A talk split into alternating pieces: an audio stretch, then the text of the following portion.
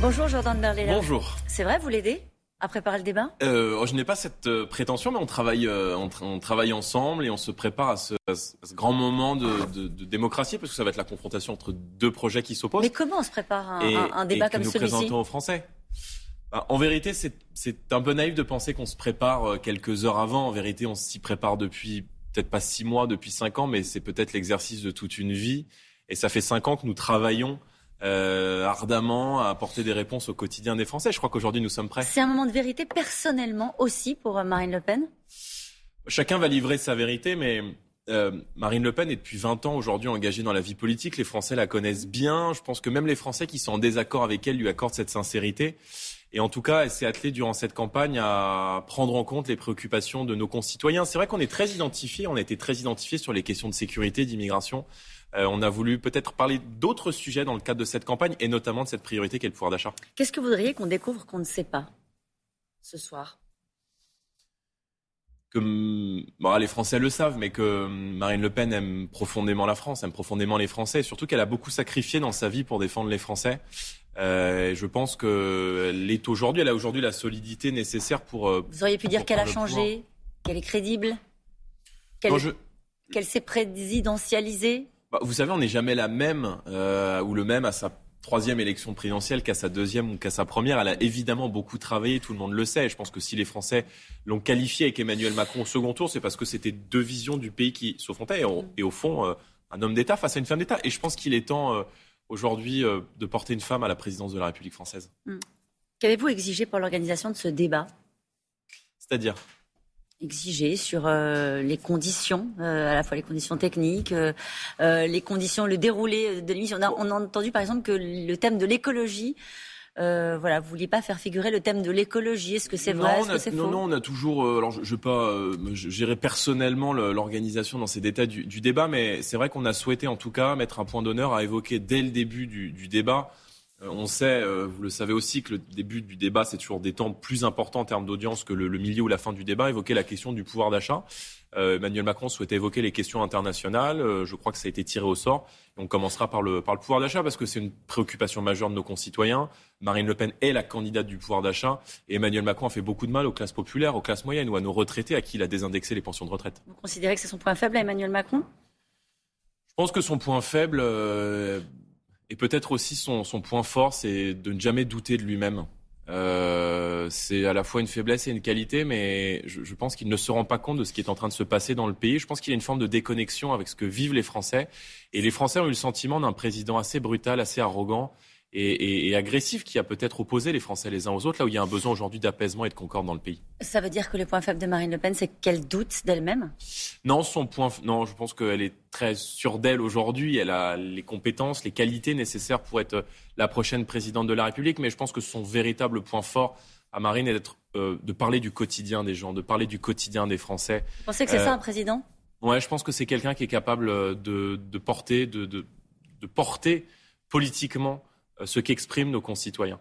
Euh, c'est d'être capable d'apporter des réponses à ces retraités qui vivent 8 euros par jour, à ces Français qui sortent dans les rues et craignent l'insécurité, et surtout d'avoir une vision pour la France et pour les Français. C'est pas la gestion des crises internationales, par exemple. Bien sûr que c'est la gestion, et c'est aussi les compétences du président de la République. Mais Marine Le Pen, elle est candidate pour servir la France et pour servir les Français, et c'est peut-être une différence avec Emmanuel Macron. Son point faible, elle en a un? On a tous des points faibles. Alors elle en a un ou pas? Je ne sais pas, je, ne vous livrerai ce matin que ses, qualités. Non, mais comme tout le monde, on a tous des défauts, tous des qualités. Mais il y a un peu de stress pour vous? Il n'y a pas de stress, mais il y a une forme d'appréhension parce qu'on sait que beaucoup de Français vont se décider sur ce débat. Euh, que ça ne sera pas le même débat qu'il y a cinq ans. Euh, c'est peut-être les deux protagonistes, mais ça ne sera pas le même débat. Emmanuel Macron, il a un bilan. Et surtout, euh, peut-être l'erreur qu'on a faite en 2017, c'est peut-être de trop vouloir montrer aux Français la brutalité du projet d'Emmanuel Macron.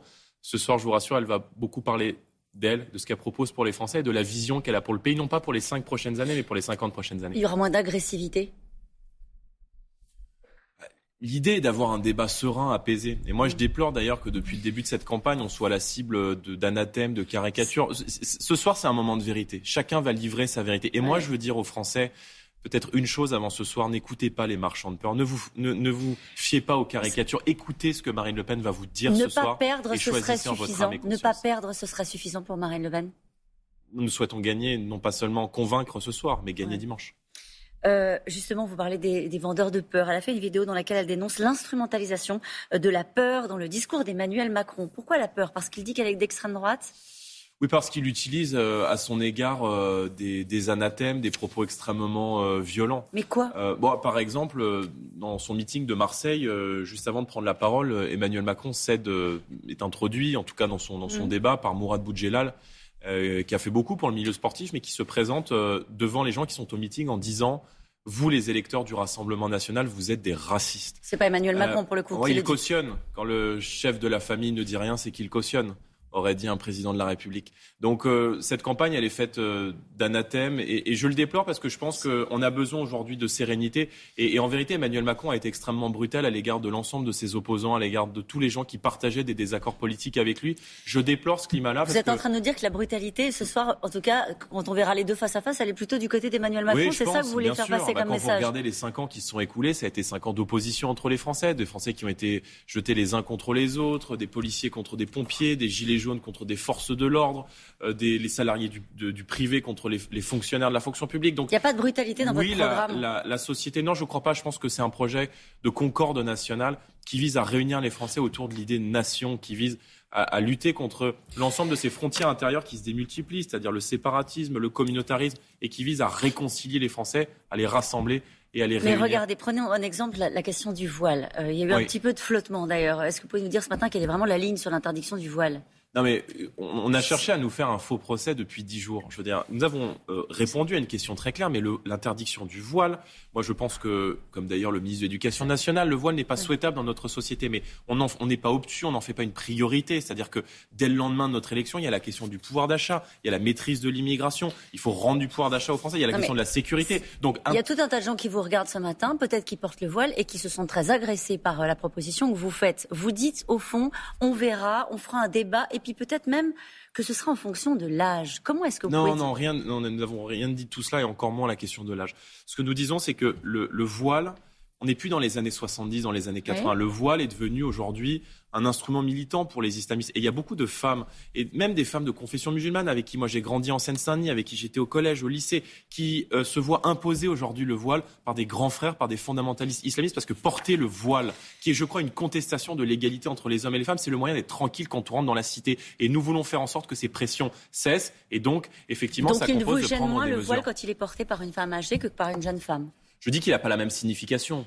Il faut être naïf pour euh, penser que le voile a la même signification, qui est une, signification plus culturelle. Donc ça veut dire qu'on pourrait l'interdire pour les jeunes femmes et pas pour les personnes âgées Non, ça veut dire qu'il n'y aura aucune euh, personne ne sera pointé du doigt. Je veux dire, tout ça sera débattu calmement, sereinement à l'Assemblée nationale, et nous verrons comment est-ce que nous pouvons lutter fermement contre le fondamentalisme islamiste. Mais en la matière, euh, je pense qu'aucun Français ne doute de notre fermeté. Évidemment que la priorité, c'est la fermeture des mosquées radicales. Évidemment, l'expulsion de gens radicalisés étrangers. Ils sont 4500. Et ça, c'est le bilan d'Emmanuel Macron qui a eu, je, crois, la main qui tremble sur l'ensemble des sujets Je demande aux Français de m'élire Premier ministre. C'est ce que dit euh, Jean-Luc Mélenchon, de donner une majorité à la France insoumise. Est-ce que vous l'accepteriez comme Premier ministre?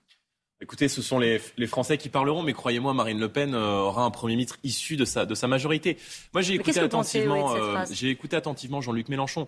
Euh, je, je, le trouve incohérent et incompréhensible. C'est-à-dire qu'Emmanuel, Jean-Luc Mélenchon est plus dur avec, était plus dur avec Emmanuel Macron en 2017, avec un Emmanuel Macron virtuel qui n'avait pas encore fait ses preuves, qu'il ne l'est aujourd'hui avec Emmanuel Macron. Moi, je veux dire aux électeurs de la France insoumise, là encore, ne cédez pas aux marchands de peur. Regardez les cinq ans qui viennent de s'écouler. Regardez les ordonnances de la loi travail. Regardez la réforme de l'indemnisation chômage. Regardez la violence à l'égard des Gilets jaunes. Regardez la précarité qui a été imposée par Emmanuel Macron aux Français. Et regardez surtout sa volonté de faire travailler les Français jusqu'à 65 ans. Nous, nous sommes extrêmement clairs. Nous sommes les mieux disants. Nous défendons, vous le savez, une retraite à 60 ans et 40 annuités pour tous les Français qui ont commencé à travailler entre 17 et 20 ans et une réindexation des pensions de retraite. Donc la candidate de la protection sociale, c'est incontestablement Marine Le Pen. Mais vous considérez que Jean-Luc Mélenchon fait en quelque sorte, sans le dire, la campagne d'Emmanuel Macron?